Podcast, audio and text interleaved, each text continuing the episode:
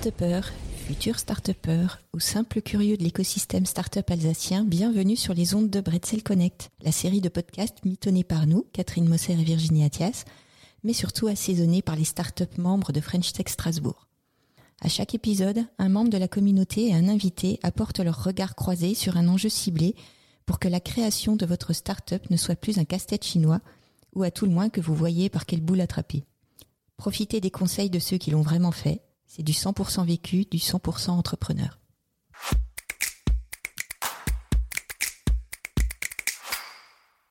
Créer sa start-up, c'est déjà un saut dans le vide.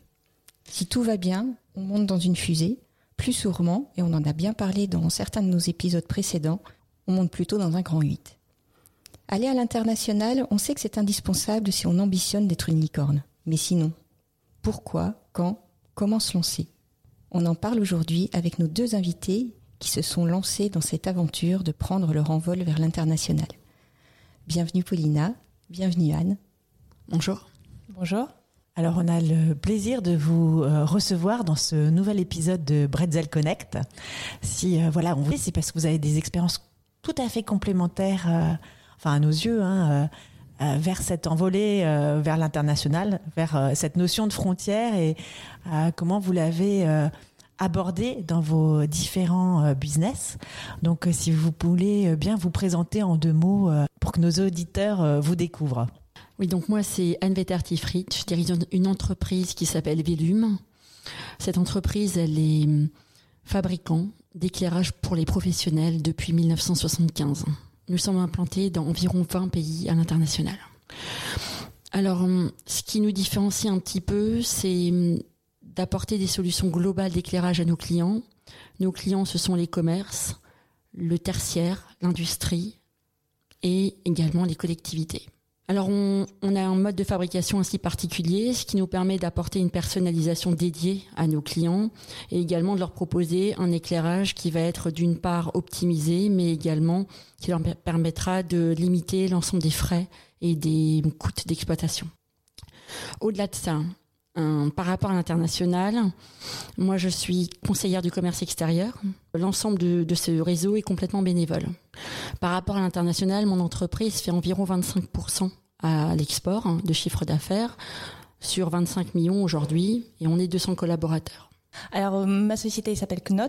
Euh, ça fait euh, quatre ans qu'on existe et on fait le système de partage de trottinettes électriques avec des stations. Donc avec les stations qui permettent bien les garer, comme ça les trottinettes ne traînent pas dans les rues, sont bien rechargées, c'est bien rangé. Alors les villes adorent, les utilisateurs adorent. C'est vraiment un produit qui permet de apporter cette solution de mobilité bien maîtrisée à tout le monde. Et partout, on est implanté en cinq pays déjà, donc en, France, en Allemagne, en Espagne, Belgique et surprise Ouzbékistan. Donc on vous a invité aujourd'hui pour votre expertise sur l'international et pour euh, faire partager votre expérience euh, à tous les apprentis start-upers euh, ou apprentis entrepreneurs qui nous écoutent. Est-ce que vous pensez que l'international, c'est un passage obligé ou est-ce que ça dépend euh, vraiment du, business model?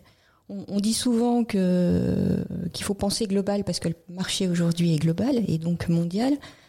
Euh, ça peut paraître évident pour euh, des startups très numériques, mais ça l'est pas pour des, entreprises plus établies comme les vôtres qui gèrent des produits physiques. Est-ce que c'est forcément un passage obligé, l'international Moi, l'international, ça permet de se frotter à plusieurs expériences. Et donc au final, en tout cas pour mon, domaine de l'éclairage, ça nous fait progresser puisque on doit challenger nos produits face à une concurrence multi-pays. Ça veut dire qu'on n'est pas juste bon en France si on veut résister, on va être bon en Allemagne, bon en Espagne. Et conclusion, chaque spécificité de chaque pays doit être vraiment prise en compte et ça nous permet globalement d'améliorer la qualité de nos produits. Donc pour moi, c'est un vrai levier d'amélioration et d'amélioration continue. Ensuite, par rapport à la mondialisation, alors moi je serais un peu plus mitigée ou en tout cas réservée sur la partie mondialisation.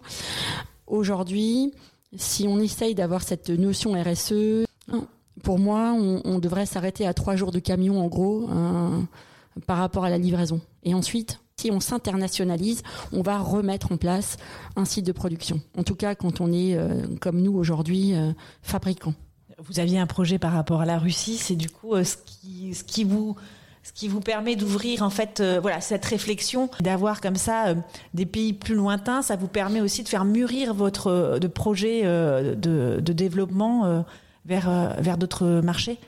Effectivement, je pense qu'aujourd'hui, il faut un peu se tourner vers l'est. et, et, pour cette raison-là, la Russie était pour nous un des pays dans lesquels on avait un gros potentiel de développement. Il faut savoir que certains mouvements internationaux, ou en tout cas par exemple, la chambre de commerce euh, en, Russie a été fermée. Enfin bon, il y a eu quelques quelques écueils. C'est la raison pour laquelle on a arrêté, en tout cas plutôt freiné ou stoppé notre notre souhait de nous implanter là-bas. Mais mais ce n'est qu'un qu'un arrêt. On va on va s'y remettre. Et puis surtout par des, des, systèmes de croissance externe, puisque l'objectif quand même c'est de faire grandir notre entreprise. On, on, va aussi essayer de mettre un pied en Ukraine prochainement, etc.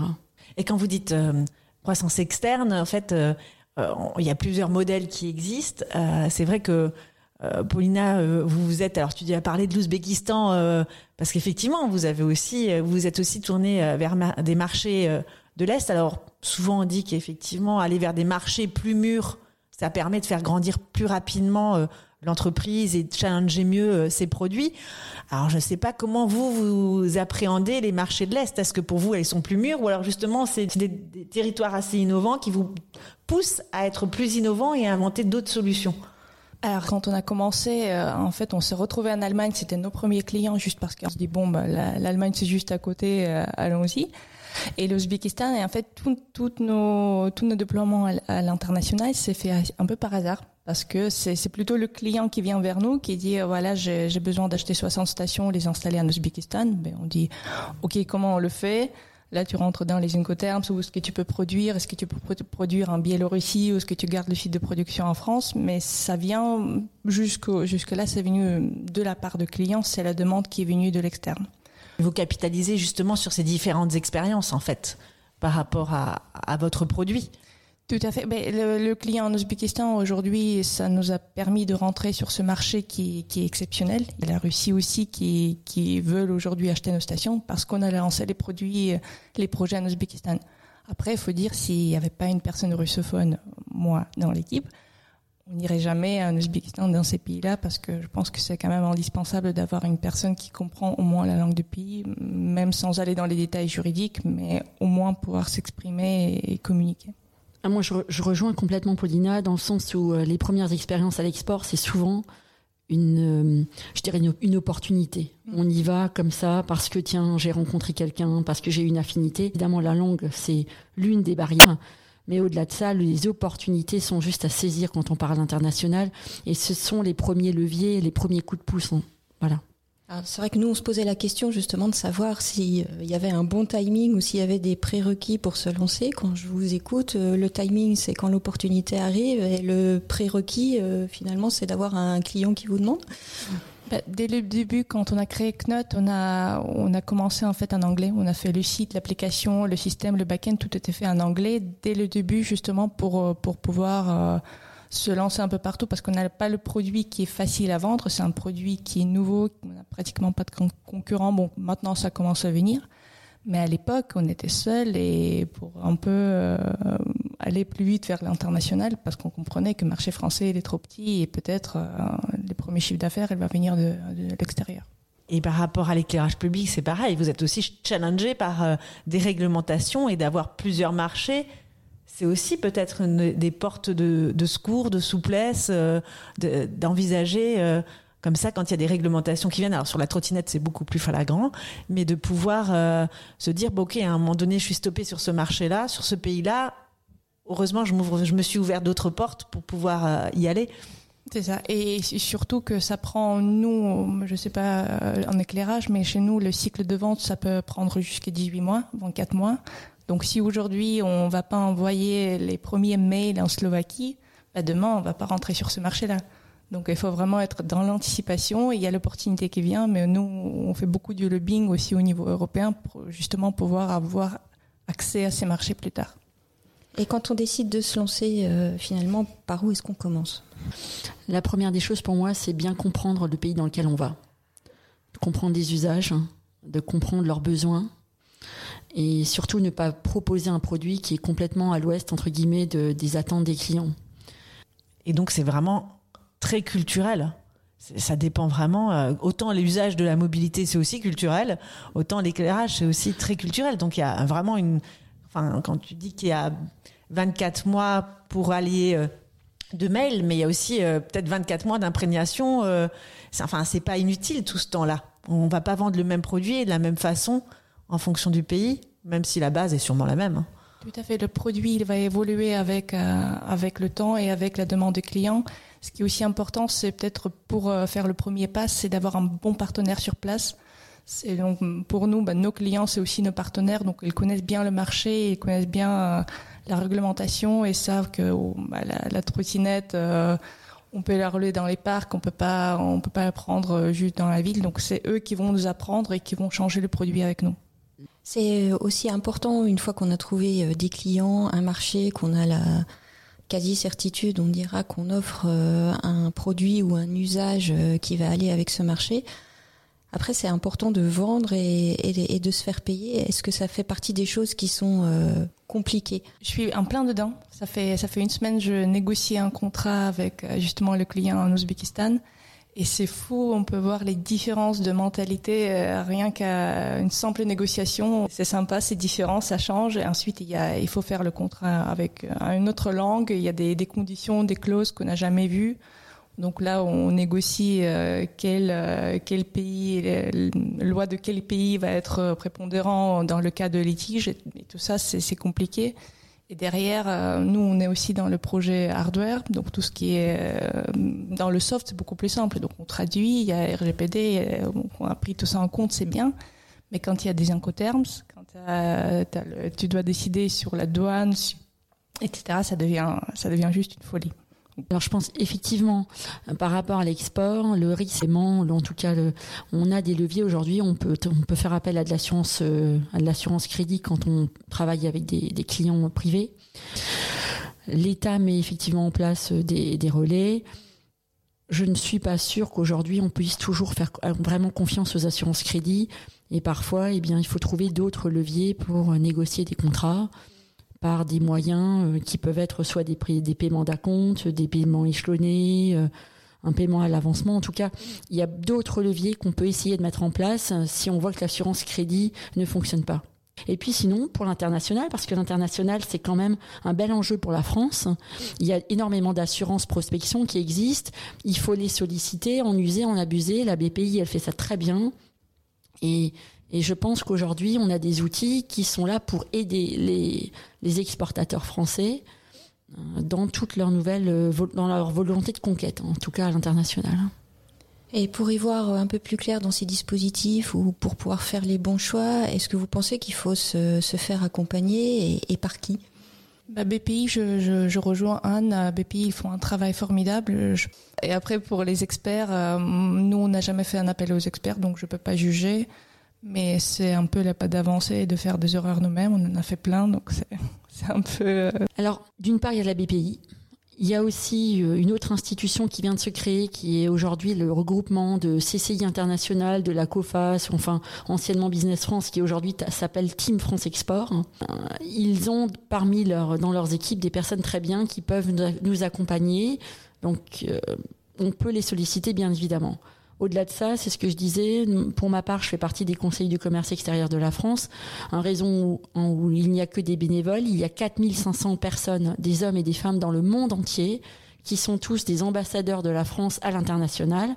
Ils ont, on est tous nommés par l'État, et ça, ça peut vraiment être des relais quand sur place, on a un problème.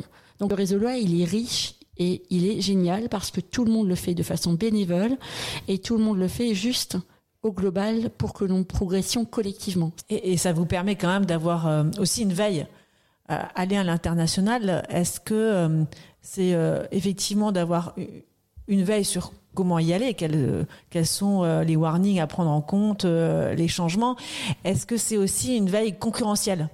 C'est-à-dire que d'aller sur un marché, on voit comment il est challengé par les autres avant d'aller sur son propre marché. Parce qu'à un moment donné, tout le monde euh, est dans le même, euh, la même dynamique et sûrement qu'ils vont venir sur ton propre marché. Si ton marché euh, principal, c'est la France. Donc ça permet aussi peut-être de se confronter à, voilà, à sa concurrence avant qu'elle n'arrive.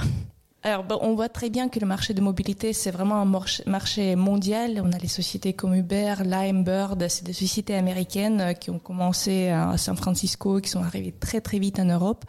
Les sociétés européennes, elles étaient un peu en retard, mais ils ont bien rattrapé aussi ce retard. Donc pour nous, c'est indispensable de, de voir ce qui se passe. Aujourd'hui, nos principaux concurrents sont des sociétés américaines comme ils ont aussi plus d'accès au capital, l'accès au capital est plus facile. On voit les concurrents qui, qui se créent il y a trois mois, mais ils lèvent déjà 15 millions.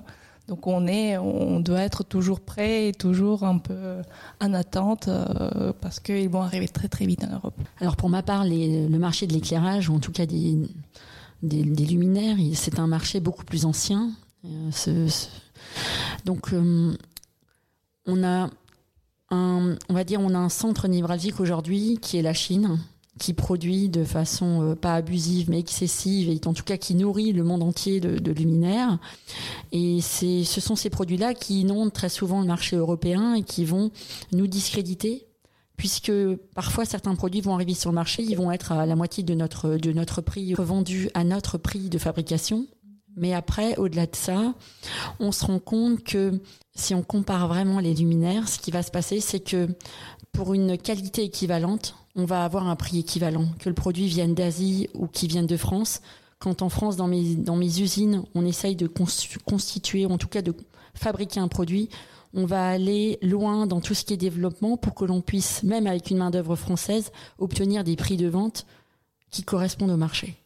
Donc aujourd'hui, même si le marché est mondial et global, si on est à l'affût, si on écoute toutes les innovations et qu'on essaye de les intégrer, et si on est aussi un petit peu avant-gardiste et qu'on essaye d'aller au-delà de juste le luminaire, mais de comprendre le service, comprendre le besoin, eh bien, on va proposer au marché des produits qui vraiment sont là pour répondre aux besoins actuels. Et c'est vraiment un levier de pénétration de marché. Est-ce que vous pourriez nous raconter votre expérience la plus délicate dans vos aventures à l'international? En gros, la chose que vous auriez fait complètement différemment si vous aviez su. Une expérience euh, plutôt... Euh, c'est pareil, c'est comme je suis à fond dans le sujet en ce moment, euh, vraiment les différences de mentalité. En gros, en Ouzbékistan, c'est normal d'appeler dix fois à une heure du matin le 1er mai, et c'est tout à fait normal. Et ensuite, envoyer un message passivo-agressif est-ce que c'est si compliqué de lire le message et de me répondre tout de suite? En gros, les, moi, les premières fois, j'ai eu vraiment le blocage et je me suis dit, je ne peux plus répondre à cette personne, je ne vais pas travailler avec. Et ensuite, en réfléchissant, en parlant avec d'autres personnes qui travaillent sur le marché ouzbek et russe, en fait, c'est tout à fait normal. C'est le style de communication, c'est WhatsApp, il n'y a pas de mail, il y a des messages vocaux. Et bon, là, tu te dis, bon, ok, on va, on va s'y faire, euh, je vais m'habituer et on va avancer. Et donc tu as développé ton compte WhatsApp, c'est ça? Maintenant j'ai un WhatsApp et euh, j'écoute les messages vocaux et j'envoie même les messages vocaux, ce que je faisais jamais. Là, je, je, je me sens euh, à fond, euh, à fond là-dedans. C'est la nouvelle contractualisation orale. Avant ça se faisait par l'oral, donc du coup ils ont transposé ça, effectivement cette culture-là, par des outils oraux actuels, c'est-à-dire WhatsApp et les messages, quoi. Tout à fait. C'est vraiment ça.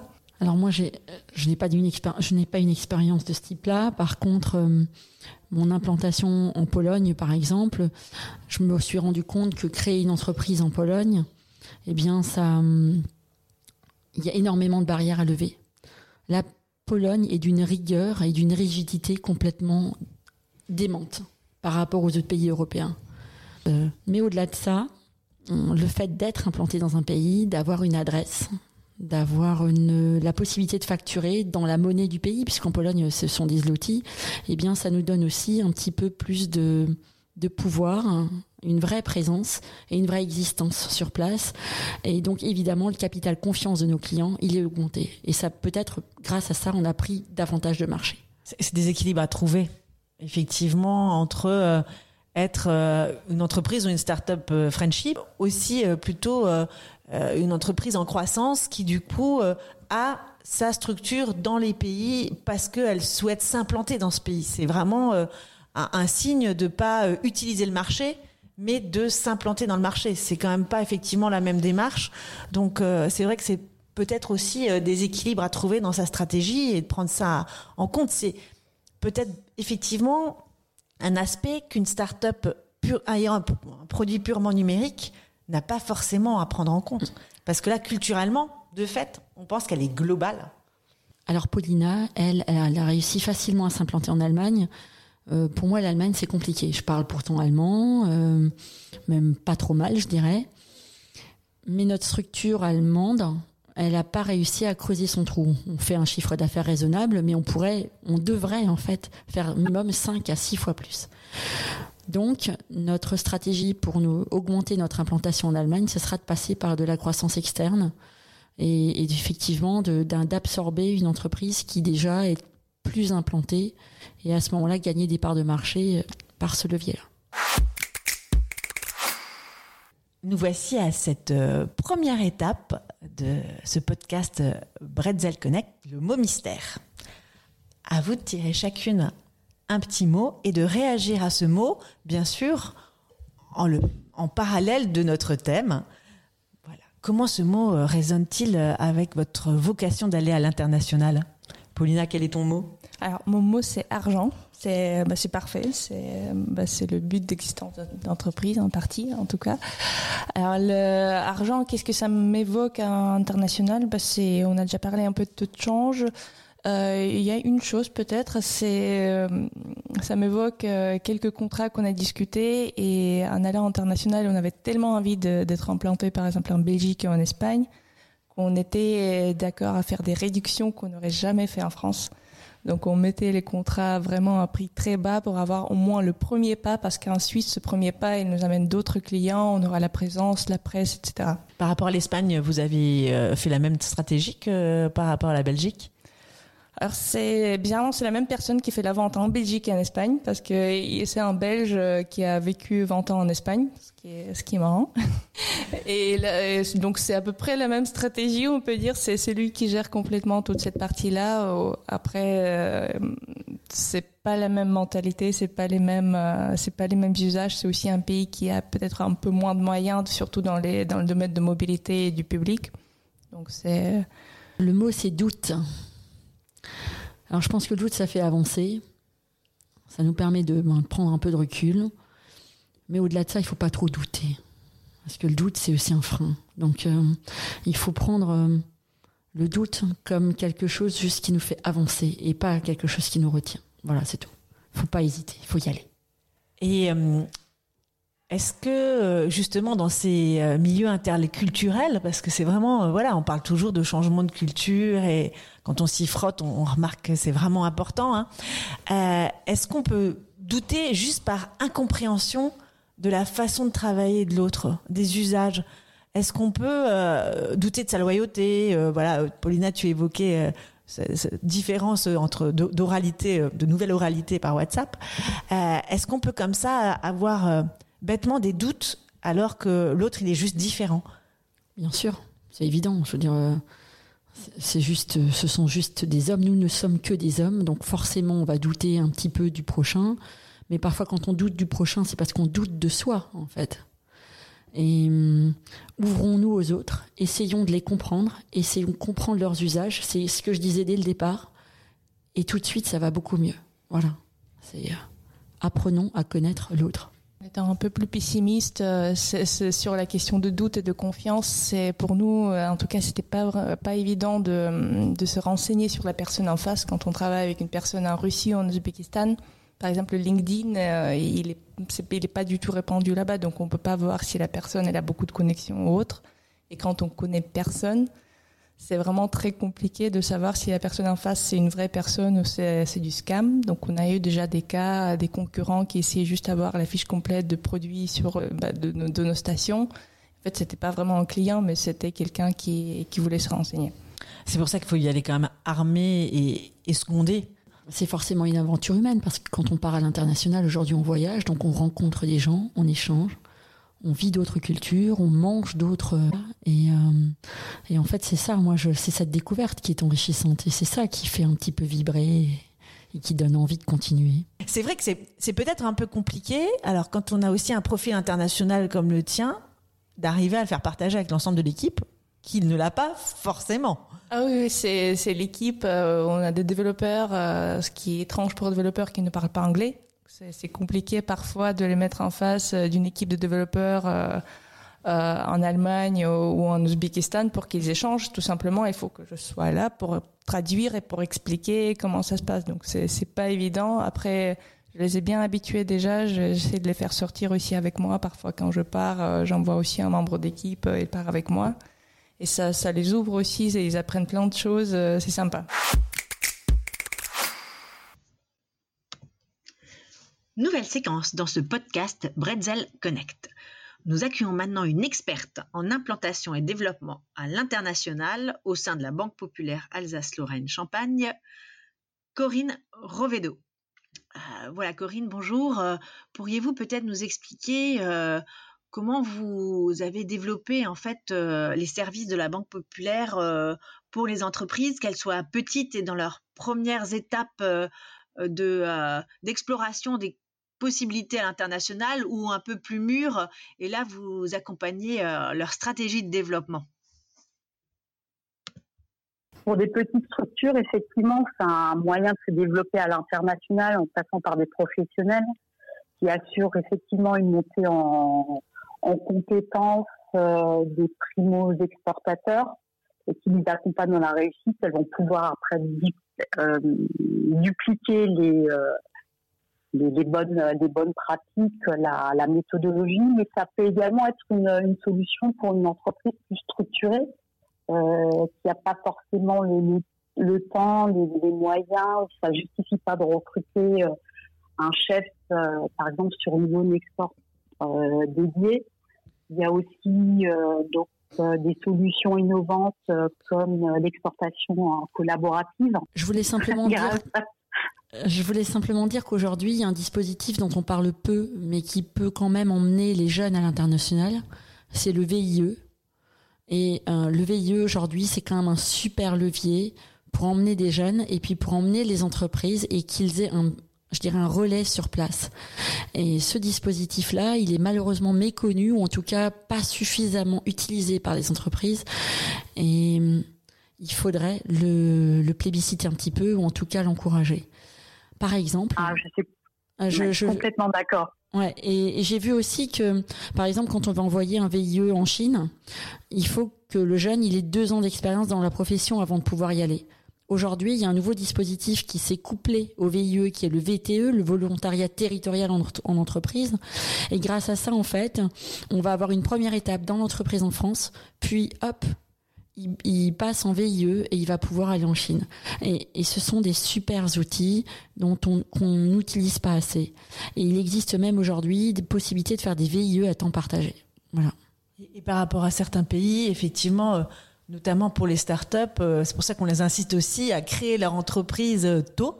Il y a beaucoup de dispositifs qui existent aussi quand on a moins de 35 ans, moins de 30 ans avec l'OFQJ euh, notamment pour voir des marchés euh, différents. Euh, il y a certains dispositifs qui sont spécifiques pour aller découvrir d'autres pays quand on est jeune. Oui, il y a, plein de programmes. Il y a aussi les programmes de gouvernement américain, la German Marshall Fund, qui permet de rencontrer les entrepreneurs du monde entier. Il y a le Forum international d'entrepreneurs, pareil, financé par les Américains. Après, il faut, faut savoir, faut, faut bien faire la différence. Il y a les outils pour le développement personnel et en tant que dirigeant, rencontrer d'autres personnes, euh, échanger, apprendre, il y a des, outils pour le développement de l'entreprise. Donc souvent, c'est pas du tout les mêmes outils, c'est pas du tout les mêmes réseaux. Donc moi, j'ai j'ai passé beaucoup de temps euh, dans ces réseaux-là, mais concrètement, retour sur investissement, on peut dire comme ça, au moins investissement temps, il est pas on ne peut pas le comptabiliser pour l'entreprise. Il n'y a pas, il y a pas de business qui a découlé de, de ces. Il n'y a pas de business. Il y a plutôt une posture internationale qui se crée. Et pour certains, c'est important. Vous en parlez tout à l'heure, euh, d'avoir quand même cette posture internationale dans l'entreprise. Oui, je pense que le, les échanges, euh, c'est important parce qu'en fait, ce retour d'expérience, ça fait du bien. Et puis, on se rend compte que d'autres se sont plantés. Et, ça, ça fait du bien aussi parce qu'on se dit oui, lui, il s'est planté comme ça, moi comme ça. Si je si je prends le retour d'expérience et les, les, bonnes pratiques de chacun, eh ben on avance mieux. Ça, c'est vraiment important. Ah oui, c'est très important. C'est un facteur d'accélération du développement à l'international. Un des facteurs euh, clés, ça, c'est aussi de, de, trouver effectivement un, un, mentor, voire un sponsor à l'international, une, écoute du, du, chef d'entreprise qui est, qui est neutre, qui n'est pas partie prenante, qui a d'expérience à l'international et qui va lui faire gagner énormément de temps. Parce que l'international, il y a vraiment beaucoup, beaucoup d'outils, de, possibilités, mais on peut perdre beaucoup, beaucoup, beaucoup de temps. Euh, parfois, on n'est pas éligible à certains dispositifs et quand on a autour de soi la, possibilité de consulter un, réseau, on gagne vraiment beaucoup de temps. D'ailleurs, le réseau est très, très utile à l'international. Hein.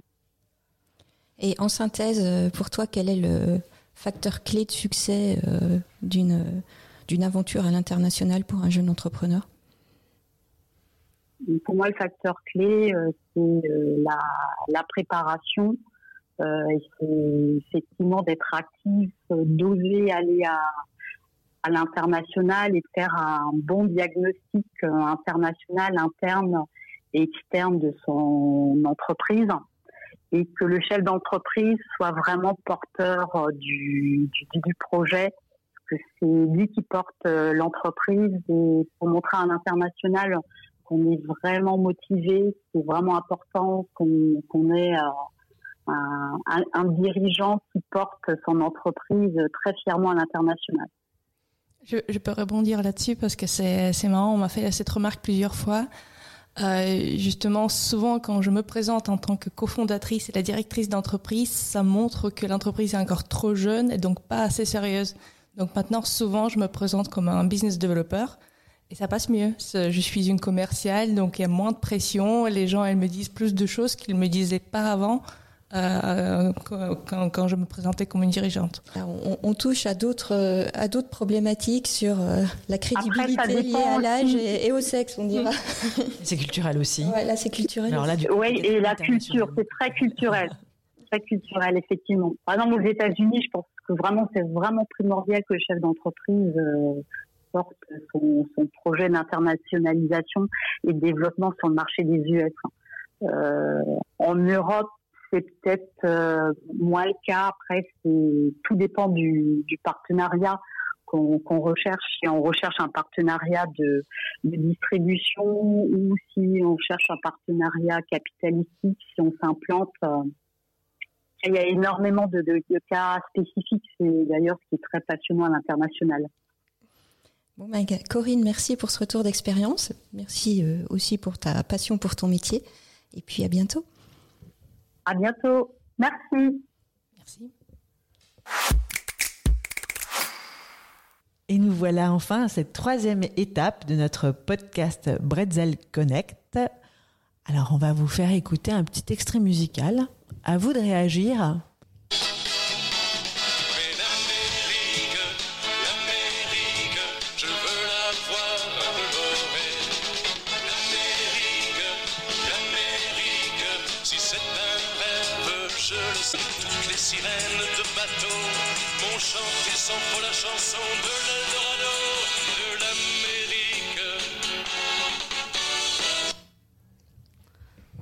Petit Joe. J'adore Jodassin. Pour réagir dessus, bah, c'est l'Amérique que je vais avoir. Bah, c'est vraiment le rêve d'entrepreneur euh, européen, je pense, d'arriver au marché américain parce que c'est quand même un marché énorme de 300 millions qui est aussi très homogène parce qu'il n'y a pas de différence de langue, il n'y a pas de différence de devise. On peut entrer directement attaquer un très grand pays, donc c'est un rêve un peu pour tout le monde et aussi pour nous. Alors de mon côté, c'est un rêve, certes. Hein. Mais je pense qu'aujourd'hui, les États-Unis, c'est pas un rêve facile. Voilà. Il y a pas mal de barrières à l'import. Les, expériences des entrepreneurs que je connais euh, sont pas toujours des réussites. Pour certains, ça fonctionne bien, mais pour d'autres, euh, les changements de loi, euh, la mise en place de certains quotas, de certaines taxes, hein, ça va pas juste faire exploser les gens en vol. Mais au-delà de ça, je pense qu'effectivement, dans dans l'inconscient collectif, le rêve américain, c'est magique. Et, la réussite, effectivement, euh, de l'autre côté de l'Atlantique, ça donne envie. Ça donne envie, en tout cas, d'y aller. Alors, Paulina, quand on parle de dispositifs pour euh, découvrir, vous avez euh, notamment été incubée Effectivement, on était accéléré euh, aux États-Unis, à New York. On a passé trois mois et ce qui est très drôle, on a créé l'entreprise justement pour pouvoir y aller. Donc c'était complètement fou. On a démarré et trois jours plus tard, on a pris les valises, on est parti à New York. Je, c'était trop tôt, c'était pas la peine. On a perdu beaucoup de temps, on a perdu beaucoup d'argent, mais c'était c'était une super expérience. Déjà trois mois à New York, c'est sympa. Et dans tous les cas, bah, c'était bah, pour un- pour une startup hardware en tout cas, c'était pas la peine d'y aller à cette étape-là parce qu'on n'avait pas encore le produit, donc on était en train de faire exploration du marché, de contacter les, clients potentiels, mais on peut rien rien montrer. Aller aux États-Unis, c'est aussi aller en Amérique. Et il y a des marchés de pays comme le Brésil, euh, comme euh, des pays en développement qui sont. euh, alors, quand on parle du Brésil, normalement dans le milieu des startups, tout le monde dit ah ouais, ben là il faut y aller, c'est le nouveau pays où il faut y aller, une sorte de mode de pays à l'export aussi. Hein. Du coup, je ne sais pas effectivement quels sont les freins pour l'instant qui vous font actuellement ne pas aller de l'autre côté de l'Atlantique. Et puis il y avait la question aussi à, travers cette chanson de savoir quelle était la part du, du fantasme ou du mythe euh, derrière le, le développement à l'international. Alors, que là, c'est ce qu'on illustre. Ah oui, là, il faut y aller parce que c'est l'endroit tendance, en gros. Alors clairement, moi, ça me tente, hein, mais mais il y a justement cet océan aujourd'hui. Euh, pourquoi est-ce que j'irais beaucoup plus loin si un peu moins loin j'ai du potentiel? Euh, Aujourd'hui, quand on est un chef d'entreprise, on essaye aussi euh, de dépenser le moins possible, en tout cas de rentabiliser chaque euro dépensé. Alors tant que dans mon entreprise, pour mon entreprise, je retrouve un, certain potentiel et des possibilités de croissance sur les marchés sur lesquels je suis déjà, euh, je me dis, faut-il encore que je me disperse? Voilà, ça c'est vraiment plus un, un choix stratégique. Demain, j'ai quelqu'un qui me dit, je te suis, je te donne de l'argent, ou en tout cas, euh, on t'accompagne, on va t'aider au développement, bien évidemment, j'y vais. Après, c'est plus une stratégie globale euh, pour une entreprise. Par rapport aux États-Unis, et là je vous rejoins aussi plutôt sur le continent américain et l'Amérique du Sud, euh, oui, ce sont des pays en croissance, en développement, euh, dans lesquels je pense que tout le monde rêve de s'implanter. Et pour ma part, réussir aux États-Unis ou réussir en Amérique du Sud, waouh, mais génial, j'y vais tout de suite avec grand.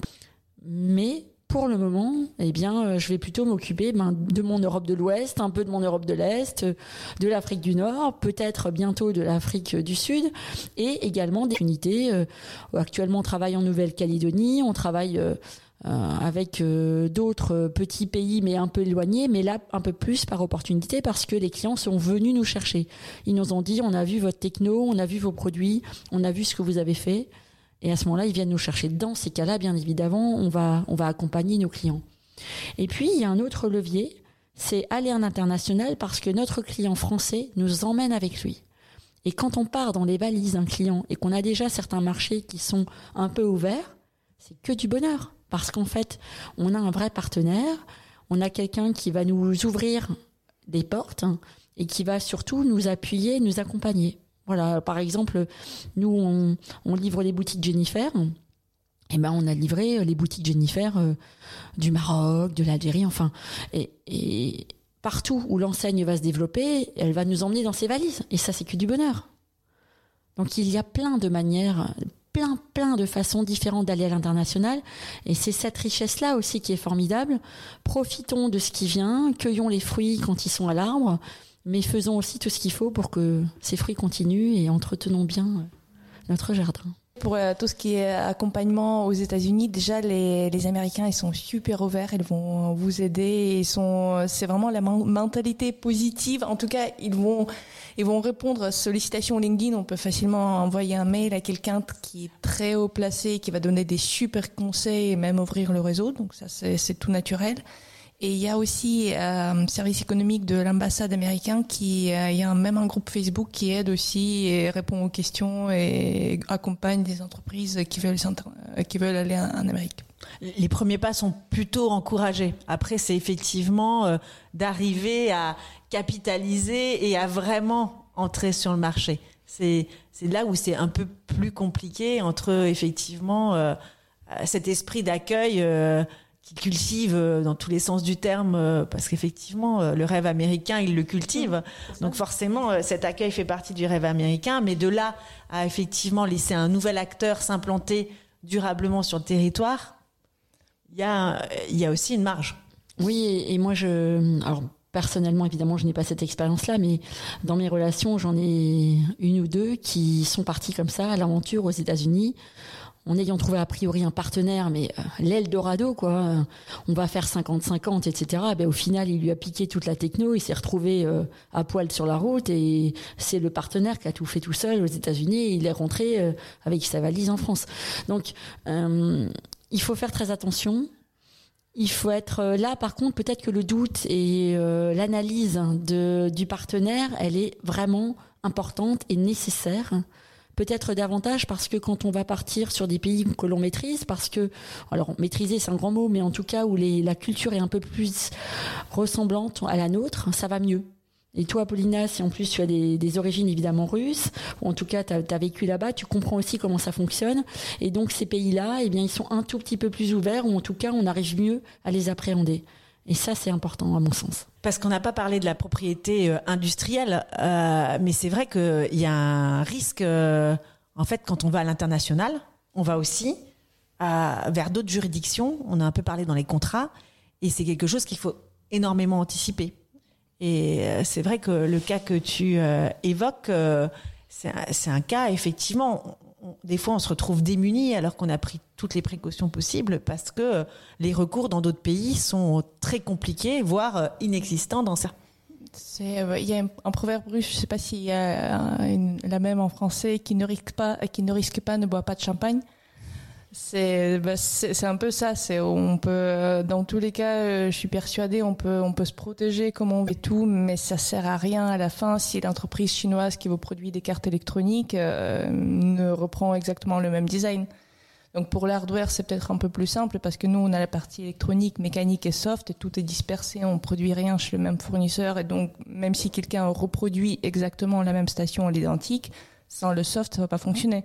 Donc c'est une manière de se protéger. Donc je sais pas pour les entreprises en software, c'est peut-être différent.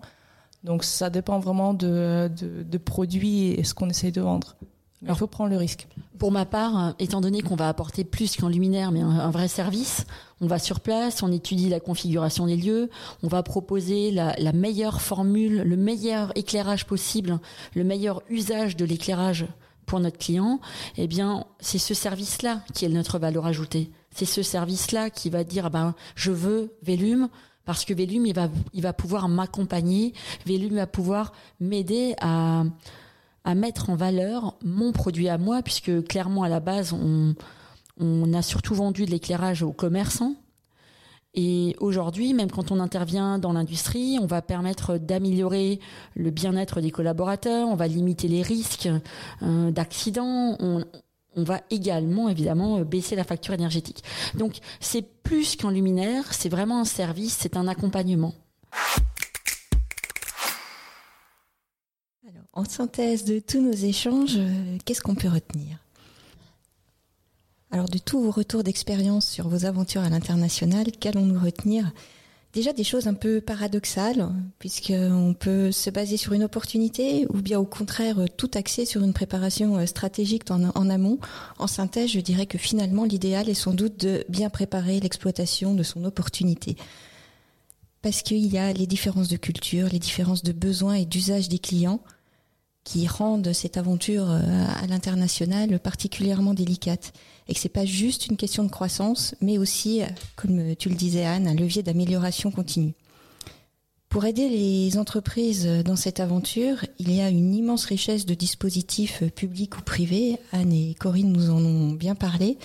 Et c'est peut-être euh, pour s'y retrouver et, euh, exploiter au mieux ces dispositifs euh, qu'il est peut-être nécessaire de se faire accompagner.